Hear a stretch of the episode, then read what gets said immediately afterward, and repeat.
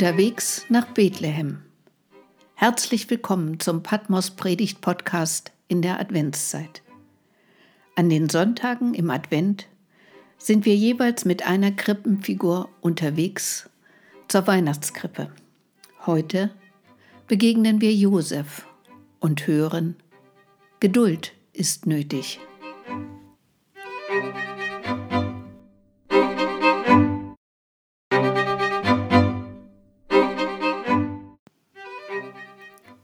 Hallo Josef. Schön, dass du heute bei uns bist. Die Geburt deines ersten Sohnes liegt nun schon eine geraume Zeit zurück. Mich interessiert, wie du die Sache im Rückblick siehst. Ja, das ist wirklich lange her. Und so viel ist seitdem passiert. Ich war damals mit Maria gerade erst verlobt. Sie hat mir gut gefallen. Eine schöne junge Frau mit einem guten Ruf. Damals war ich ungefähr zehn Jahre älter als sie. Männer müssen erst mal genug Besitz erarbeiten, um den Brautpreis zu bezahlen und den Unterhalt für die Familie. Deshalb sind wir oft deutlich älter als unsere Frauen. Ich bin Zimmermann von Beruf und in dem kleinen Städtchen Nazareth konnte ich deshalb keine Reichtümer erwerben. Aber mit Maria hatte ich eine gute Wahl getroffen. Deshalb fiel ich auch aus allen Wolken, als sie mir eröffnete, dass sie schwanger sei. Wie hast du darauf reagiert? Ich war erschrocken und wusste nicht, was wir machen sollten. Was würden die Leute dazu sagen? fragte ich. Und? Wie hat es dir Maria erklärt? Maria kümmerte das gar nicht. Das ist mir egal, meinte sie. Darum geht es nicht, hat sie dann noch hinzugefügt. Vielleicht wird das Kind jemand, von dem die Menschen etwas haben. Mit meinem Kind fängt etwas Neues an. Wenn Gott es so will, mag es geschehen, wie er gesagt hat. Ich bin so froh, Josef. Ich war da ziemlich sprachlos. Maria war so ein nettes Mädchen bisher. Ein wenig schüchtern. Dieses Selbstbewusstsein war neu. Ich wusste nicht so recht, wie ich damit umgehen sollte. Und wie ging es weiter? Ich mochte Maria wirklich, aber dass sie jetzt schwanger war, das schadete meinem Ansehen. Ich würde zum Gespött der Leute werden.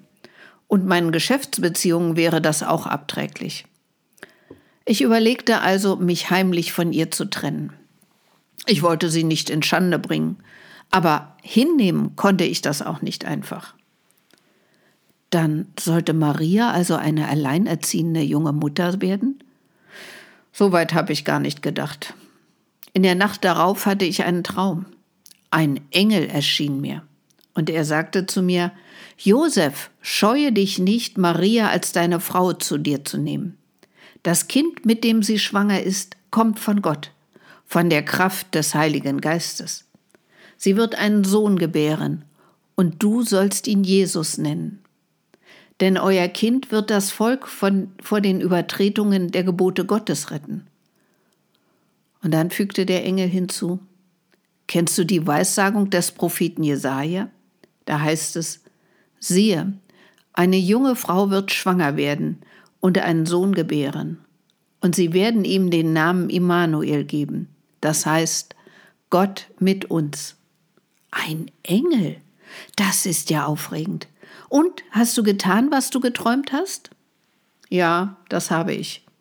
Ich nahm Maria zu mir, und als das Kind geboren wurde, gab ich ihm den Namen Jesus.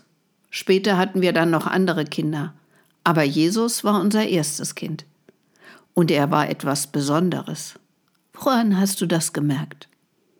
Er war kein einfaches Kind. Einmal bei einem Prozessionsfest, da ist er uns in Jerusalem weggelaufen. Wir haben ihn überall gesucht und Maria war verrückt vor Sorge um ihn. Schließlich haben wir ihn im Tempel gefunden. Er war ganz ruhig und hat nur gesagt, Wusstet ihr nicht, dass ich im Haus meines Vaters sein muss?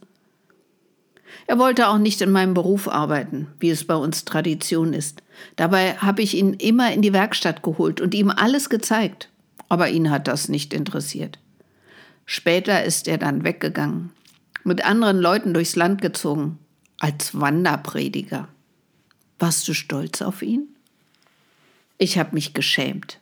Er war so respektlos. Einmal wollte Maria zu ihm mit seinen Brüdern. Er hat behauptet, er kenne sie nicht. Seine Familie, das wären jetzt die, die mit ihm unterwegs wären. Maria war so verletzt. Hast du noch an deinen Traum gedacht? Und was der Engel prophezeit hat? Nein, das ist mir erst viel später wieder eingefallen. Damals war ich einfach nur wütend. Die Leute haben über ihn geredet. Der will ein Prophet sein? Der kommt doch aus Nazareth. Was soll da schon Gutes herkommen? Er macht uns, machte uns zum Gespött in der ganzen Stadt. Und wann hat es sich für dich verändert? Das hat sich langsam ergeben. Ich hörte immer wieder von Kunden, die ihn erlebt hatten. Sie sprachen voller Hochachtung von ihm, wie er Menschen half, wie er in einer großen Predigt auf dem Berg die Gebote aktuell auslegte, so dass Menschen davon begeistert waren und sie neu für ihr Leben verstanden haben. Ich hörte, wie Menschen seinetwegen ihren Glauben als Kraft für sich entdeckten. Hat es dich eigentlich gekränkt, dass er Gott als seinen Vater bezeichnet hat? Ja, lange. Ich habe lange Zeit gebraucht, um zu verstehen. Es war kein Misstrauen gegen mich. Und es ging auch gar nicht um eine biologische Vater- oder Sohnschaft mit Gott, die Jesus versuchte zu erklären. Es ging um die besondere Nähe Gottes. Wenn wir uns auf Gott und seine Gebote einlassen, ist er wie ein Vater für uns, mit seiner Liebe und Fürsorge. Durch Jesus ist mir Gott näher gekommen als früher. Da war er für mich mehr ein Richter und strenger Herr und hatte einen großen Abstand zu mir. Das ist nun anders geworden. Das finde ich spannend. Ja, ich hätte mir das nicht vorstellen können, damals, als Marias und meine Geschichte mit ihm begann. Du stellst mir viele Fragen. Darf ich dich auch etwas fragen? Nur zu. Was denkt ihr heute von Jesus, meinem Sohn? In meinem Volk hat er eine große Spaltung verursacht. Wie ist das bei euch? Das ist nicht leicht zu beantworten. Viele von uns kennen Jesus gar nicht mehr. Sie haben sich von Gott und Jesus abgewandt. Und andere fragen, warum feiern wir alle Jahre Advent und Weihnachten als Fest der Geburt Jesu und die Welt verändert sich nicht? Sie feiern das Fest, aber an Gottes lebendig machende Kraft glauben sie nicht. Dann müsste die Welt doch anders aussehen, meinen Sie. Keine Kriege, kein Corona, keine Menschen, die man im Mittelmeer ertrinken lässt, ertrinken lässt, um nur einige Beispiele zu nennen.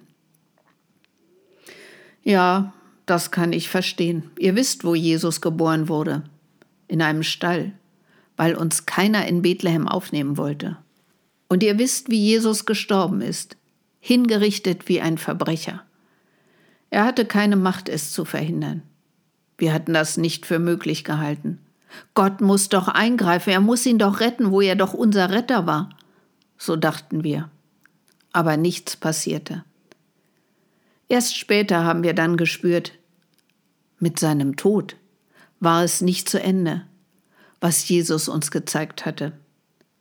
Und dann haben sich immer mehr seiner Freunde hervorgetraut, erzählt, wie es mit ihm war, wie er Menschen begeistert hat, wie er ihnen geholfen hat.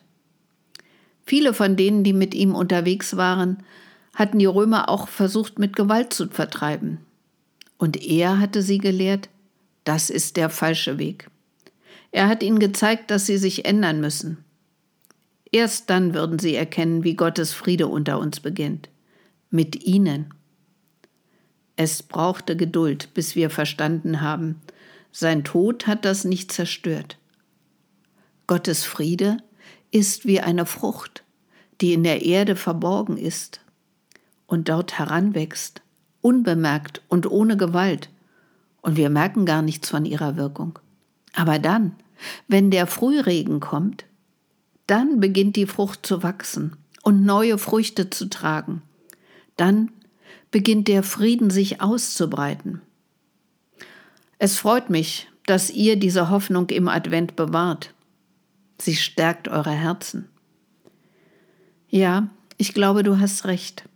Wir tragen eine tiefe Sehnsucht in uns nach Gottes Nähe, nach seinem Frieden, nach einer friedlichen und gerechten Welt. Die Adventszeit ist für viele von uns mit dieser Sehnsucht und mit diesem Versprechen verbunden. Deshalb feiern wir die Zeit so gern. Und wir spüren, Gottes Frieden können wir nicht erzwingen, weil Gott ihn wirkt. Aber wir können mit unseren Möglichkeiten barmherzig sein, mitfühlend und zugewandt. Wir können seinen Frieden in die Welt hineintragen. Das freut mich, dass Jesus immer noch unter euch wirkt und ihr seinen Spuren folgt. Josef, danke für deinen Besuch und danke für deine Ermutigung. Mach es gut und pass auf Maria und ihr Kind auf. Mache ich. Und ihr bleibt treu. Lasst euch nicht abbringen von eurem Vertrauen. Gut. Tschüss, Josef. Ja, tschüss.